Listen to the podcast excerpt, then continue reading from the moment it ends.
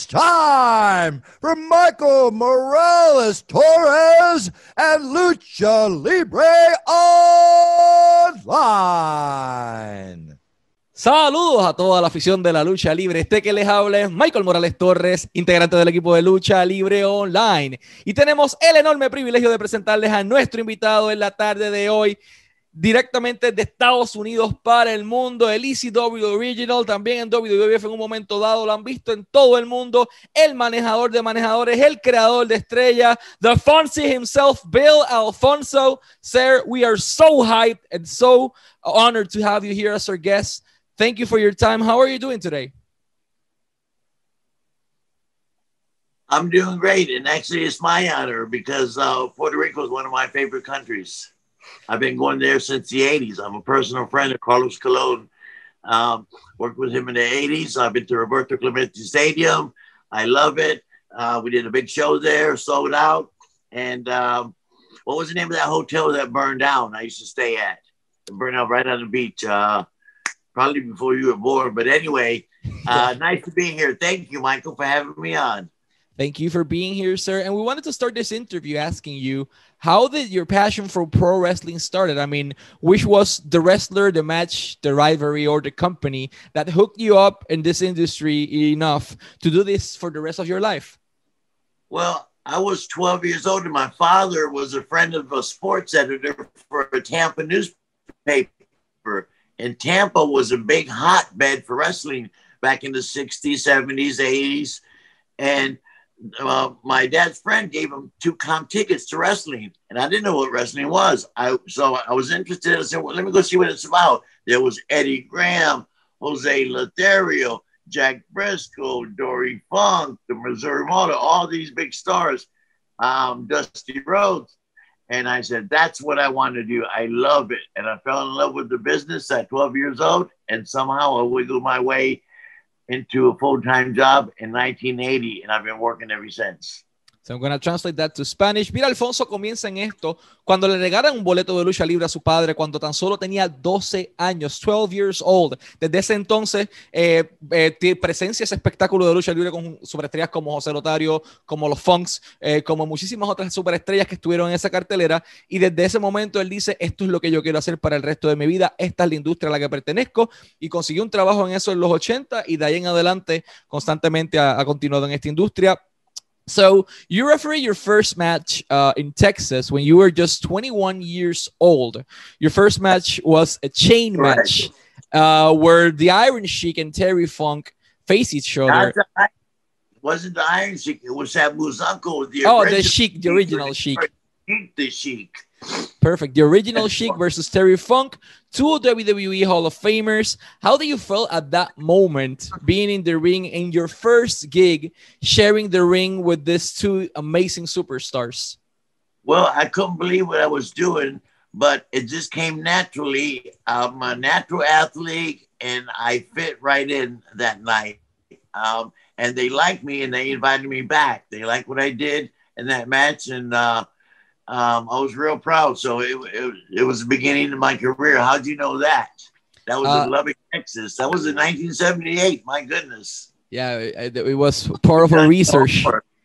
Yes, we, we, we, did. I'm going to translate that to Spanish. Menciona que esto fue en el 78, eh, la lucha entre The Original Chic enfrentándose por otra parte a Terry Funk. Esa fue la primera lucha que él arbitró y en aquel momento dado él decide que, que eso es lo que quería hacer. Se sintió apasionado y le gustó su trabajo, le dieron una llamada y siempre tuvieron a Bill Alfonso en su roster. So after that, uh, how did Bill Alfonso arrive initially into the WWF? I mean, you were a referee uh, at WrestleMania 9 uh, for the match of Under the Gi- and, uh, no, sorry, Giant Gonzalez and and The Undertaker. So, who gave you the initial opportunity to, you know, to be a part of WWE at that point? Well, I had been in the business. Uh, my full time job, I started in Florida with Florida Championship Wrestling. And that's when there were territories. And then mm-hmm. in uh, the late 80s, it started being on cable television, like Channel 17, the Superstation, TBS. And uh, it was a natural move to keep going. I graduated from Florida Championship Wrestling to WCW. Then eventually I went into WWF, not WWE. in 93 and did my WrestleManias and ended up in ECW, which was great. That really exploded my career as a manager.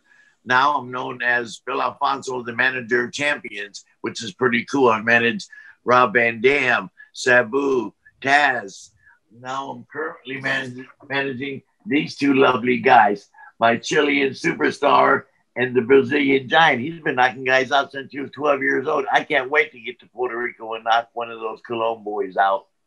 And you put those Colon's boys out. I mean, Ariel Levy, la única superestrella sudamericana from Chile, Vinicius, you guys form an incredible alliance at CCW. You destroyed the Colons, both of them. The, you destroyed Carly or Carlito and Eddie Primo Colon. I mean, how do you guys manage to? I mean, obviously they have the mastermind behind them, but Ariel's first tour in the United States, you managed to push him enough into winning the World Tag Team Champions at CCW. How did you do it? Well, I've been in the business a long time, and listen, the the Colon boys, they are international world class wrestling superstars. I admire them. They were doing stuff I have never seen, and I've been around 40 years. So when we got the opportunity opportunity to have a match with them, we pulled out all stops. And this man right here, my main man, my superstar daddy, he's a dancer, he's a singer, and he's an actor, and he's a terrific, he's badass in the ring. He stole the pin, a quick one, two, three. That quick, things can change hands.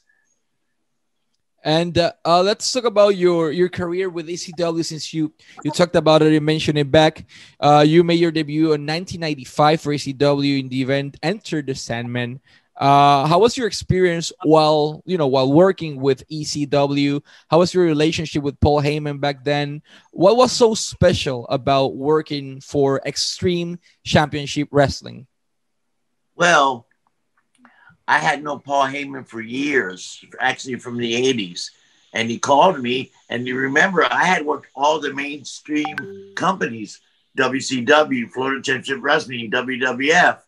And when Paul Heyman called me, um, he said, Hey, Fonzie, I got this idea. I want you to come up and do something at ECW. I said, What's an ECW? I never heard of it.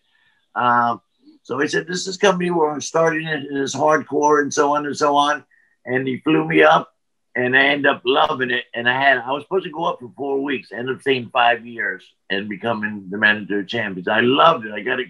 I got along great with Paul Heyman, and we kind of started the hardcore syndrome. We were underground, black market, hardcore, sex and violence. It was terrific, and uh, there was an audience for it. And uh, man, I was right on top. I had a great position. How lucky can a man be? So I'm gonna just have talent also, Daddy. If I didn't have talent, I wouldn't have lasted five years.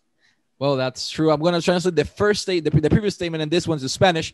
Eh, Bill Alfonso es el manejador actual de la única superestrella sudamericana, Ariel Levy y Vinicius, los campeones en pareja, y él quiere llegar a Puerto Rico para destruir a los Colón nuevamente, los respeta de igual manera, pero quiere llegar a Puerto Rico, Bill Alfonso, al igual que lo hizo en su momento en los 80, y junto con sus chicos, con Ariel Levy y Vinicius, derrotar a los Colón, que respeta su talento, que respeta su trayectoria, que son superestrellas internacionales, pero que sabe que Bill Alfonso es mejor que ellos, al igual que el resto de, de sus muchachos. Eh, y hablando de su talento en, en la antigua ECW, uh, that's a nice shirt.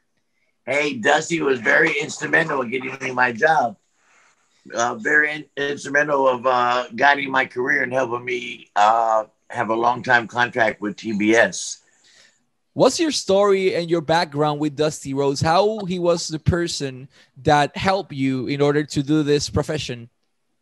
Well, when I started refereeing in Florida in 1980, Dusty Rhodes, he was the booker, and um, he taught me a lot, and I adapted to the business really good and then when he went to work for Ted Turner uh, in Atlanta, WCW, he asked me to come with him, and I did. So I'm going to translate that to Spanish. La persona que inicialmente le da su oportunidad es The American Dream, Dusty Rhodes. Es la persona eh, que le da su oportunidad, que se lo lleva de regreso a trabajar con Ted Turner y las diferentes personas y le brinda esa oportunidad y ese trabajo. What's the story behind the famous whistle that Bill Alfonso has always around his neck. Uh, in every match, you we, we've seen you with your little thing with your whistle, uh, pumping your wrestler, hyping everyone in the matches. Uh, what was the story? How did the whistle uh, being part ended up being part of your gimmick? You mean this one? Jesus Christ! exactly Hell that yeah, one. I love my whistle. It was Paul Heyman's idea. Uh, when I switched from referee to management, he said, Fonzie, blow the whistle, do your thing. You're hyper already. I don't even drink coffee and I'm hyper. You know what I mean?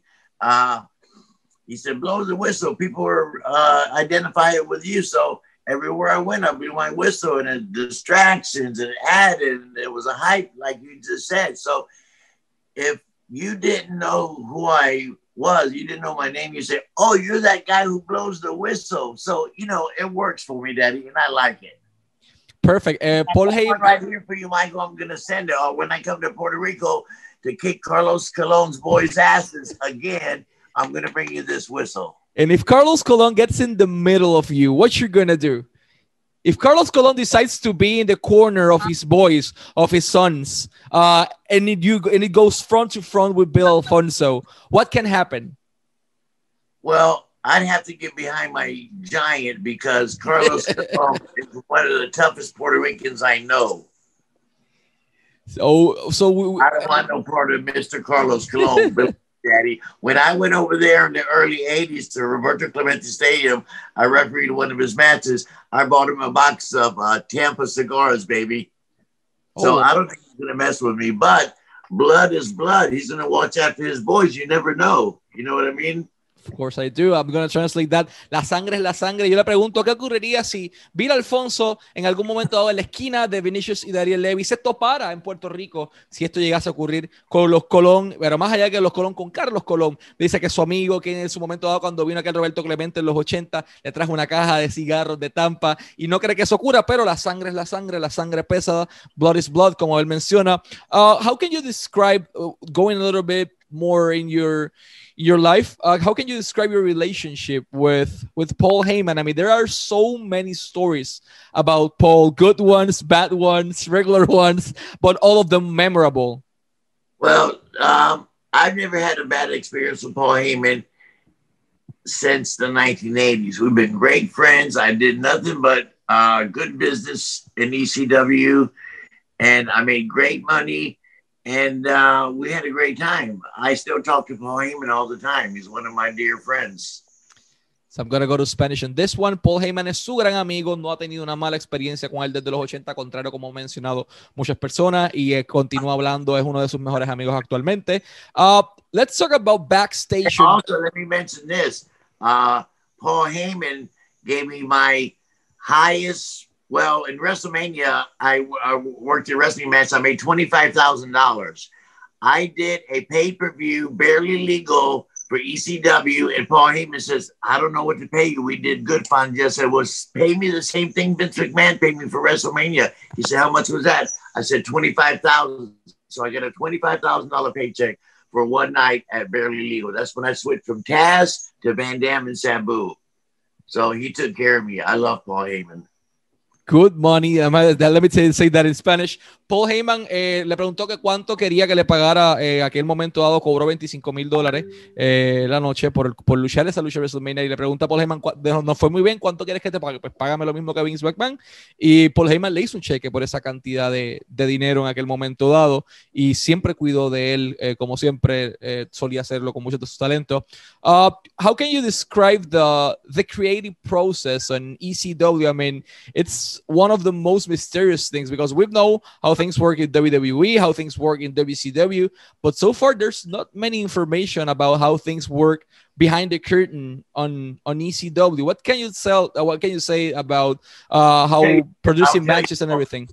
Okay, I'll tell you this: if it wasn't for uh, Todd Todd Gordon and Paul Heyman, listen, WWF had millions of dollars in sponsors. WCW had Ted Turner money in his own uh, station we were on a shoestring budget. We were making $12 million a year and spending 13. No corporate sponsors, but we just did it, man. You had a bunch of guys that wanted to make this happen. After it started taking off and getting popular, and it kept growing and growing, man. We had to borrow from Peter to pay Paul, but uh, it was just unbelievable. You had to be there to experience it, and uh, we were uh, a big family up there, a hardcore family, uh, I may add. En ECW menciona que eh, todos eran una gran familia hardcore, que contrario a WWE que tenía sus sponsors, que contrario a WCW que tenía Ted Turner, ECW era desde abajo, era trabajando fuerte, invertían 13 eh, millones y ganaban 12, o sea que siempre había una cantidad de dinero en pérdidas, pero siempre buscando llegar al tope hasta que eventualmente lo, lo lograron. You came back to the WWE, now the WWE, not WWF, uh, for ECW One Night Stand. You, you did two shows for them, and you saw what you, you know, what you grew up as a as a manager experiencing that ambience of ECW at least for one night stand, as the show say. How was your experience? It was great to be back uh, working in affiliation with Vince McMahon. He was great to me, uh, and uh, I, it's all good, man. I just had a great time. But this is what I'm interested in. I'm interested in coming to Puerto Rico. I'm interested in giving the Colon boys a rematch anytime they want, right there in San Juan. I'll bring my two superstars and Carlos Colon, you bring your two boys, and we're gonna have a hell of a match, Daddy. Bill Alfonso, a, a, WWC World Wrestling Council, si nos están escuchando, Bill Alfonso quiere venir a Puerto Rico, ya estuvo en los 80 con WWC, puede venir nuevamente, está disponible. Solamente tienen que llegar a un solo lugar, billfonsialfonso at gmail.com, billfonsialfonso at gmail.com eh, para booking. Simplemente billfonsialfonso at gmail.com y ahí pueden conseguirlo para Puerto Rico, para República Dominicana, para Panamá, Chile, Argentina, whatever you want to have this A plus manager you can have him you can hire him. Just get to your his email, billfonsialfonso at gmail.com o en su Instagram, Bill Fonsi Alfonso, o en su Twitter, Alfonso Bill, o en su Facebook, Bill Fonsi. Sígalo en todas sus redes sociales, pero principalmente a Puerto Rico, cualquier promotor que esté interesado en llevarlo, no solo a él, sino a Ariel Levy, la única superestrella sudamericana, actor, eh, eh, persona que también trabaja en baile, que ha hecho de todo un poco de su carrera, que estuvo en AEW Dark hace poco. Vinicius, el gigante Vinicius, The Giant Vinicius, con Bill Alfonso como su manejador, una combinación imparable que no falla. Carlos Colón, el promotor que usted que, está escuchando en Puerto Rico, Bill Alfonso quiere llegar a Puerto Rico. Solamente tienen que contactarlo a través de Bill Fonsi Alfonso at gmail.com. Uh, sir, last but not least, I wanted to ask about uh, the manager role in these days compared to what it was, you know, during your time? Since the manager today uh, has the same role that it did before. Look, there's no manager like me. I love Jimmy Hart. I love the guy with the tennis racket. You know who I'm talking about. I like all the managers. But listen, I get involved. I'm hardcore. I've had my arm broke. I've had my teeth knocked out. I've had stitches on my head. I get involved. I'm the unique manager because I know inside the ring from refereeing all those years. I've been around multiple talents. It wore off. I know a lot about managing. That is one of my favorite things. I'm the hardcore manager. That's the difference, Daddy. Uh, what message can you send to all the fans in Puerto Rico, Latin America, and to all the promoters so they can go and hire Bill Alfonso for one last time in Puerto Rico? For more, more, more about uh, Uh, okay, you have a huge history and a huge legacy as a manager in the industry, and we would love to see you here. So, what kind of final message can you send to all of them to have Bill Alfonso in Puerto Rico? Well, if you see my name, Bill Alfonso, on the marquee, make sure you come buy a ticket because you're going to see a movie star, a giant, and me against the Colon boys, and it's going to be a hell of a match. I can't wait. Oh, and I met a beautiful Puerto Rican girl in 1980. She was hot. She could cook puerco asado like you don't believe. Platanos, man, I had a ball with her. I hope I can find her. Well, uh, good food, good girls, good life, managing superstars, the A plus manager, uh, manager of all times thank you so much for your time, Mr. Alfonso. To all our fans, let's say this in Spanish Instagram, Bill Fonsi Alfonso. Twitter, Alfonso Bill. Facebook, Bill Fonsi Alfonso. Y su booking email, billfonsialfonso at gmail.com. More than an honor to have you here as our guest, sir. Always wishing you the best of lucks, and let's hope to see you in Puerto Rico this year, man. Yeah, hey Michael, I think you're doing a hell of a job with your what you're doing, your broadcasting. I can tell you love the business just like I do. So congratulations to you, and uh, all good wishes. Stay healthy in Puerto Rico. Thank you so much, sir.